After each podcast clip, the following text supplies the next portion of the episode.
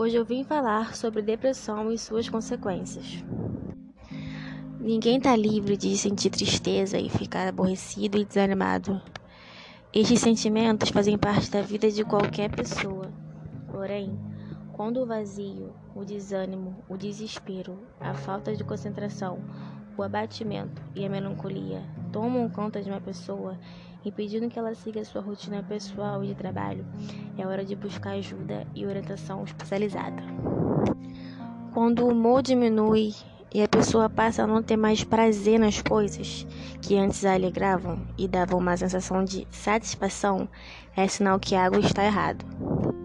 A depressão afeta a saúde e o bem-estar da pessoa, fazendo com que se sinta esgotada após tarefas simples.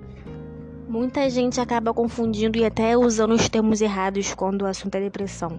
É muito comum a gente ouvir, por exemplo, que tal pessoa perdeu a alegria de viver e está depressiva, ou que o fulano está muito triste e deve estar tá com depressão.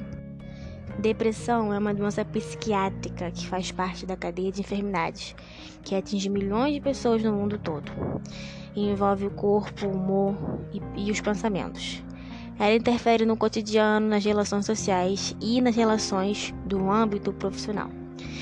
Diz o site psiquiatriapaulista.com.br. Agora vamos falar dos tipos de depressão e suas fases. Depressão clássica ou maior. Quem tem esse tipo de depressão apresenta sinais clássicos e comumente associados à doença: humor muito deprimido, desânimo, dificuldade para dormir, alteração no apetite ou no peso, sensação de inutilidade, pensamentos de morte ou até também suicídio pode ocorrer. Transtorno depressivo persistente. O transtorno depressivo persistente não é tão intenso quanto a depressão clássica, mas é persistente e dura ao menos dois anos. Muitas pessoas com essa condição são capazes de fazer tudo normalmente, mas sentem fraqueza ou falta de vontade e a boa parte do tempo. Depressão pós-parto.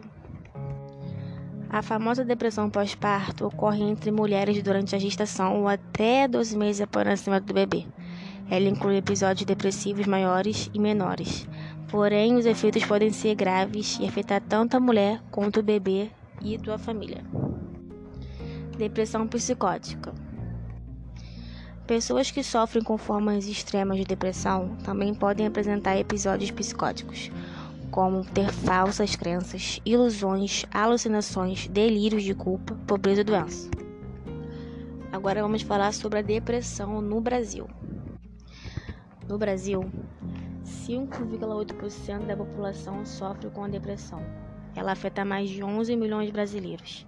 Ou seja, segundo os dados da Organização Mundial da Saúde, o Brasil é o país com maior prevalência de depressão da América Latina e o segundo com maior prevalência nas Américas, ficando atrás somente dos Estados Unidos, que tem 5,9% de depressivos. Fatores de risco para a depressão. A depressão pode afetar qualquer pessoa, até mesmo uma pessoa que parece viver em circunstâncias relativamente ideais.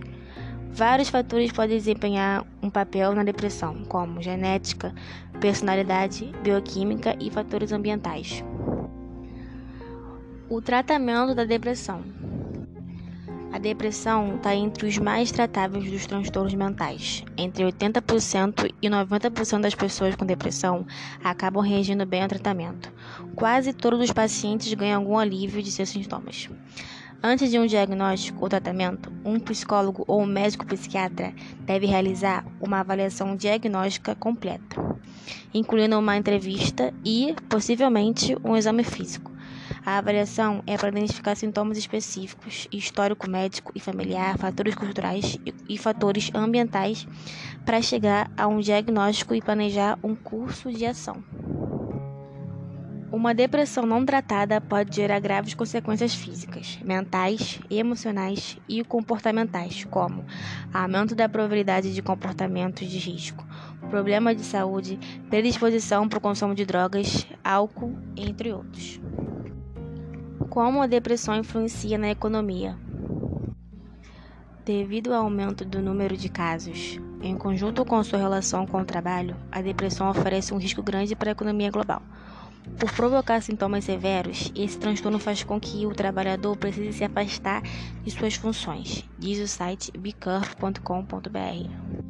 Ah, e os antidepressivos? Os antidepressivos são medicamentos ou drogas que agem no sistema nervoso, cuja função é normalizar o fluxo de neurotransmissores, que são moléculas responsáveis pelo impulso nervoso de um neurônio para o outro.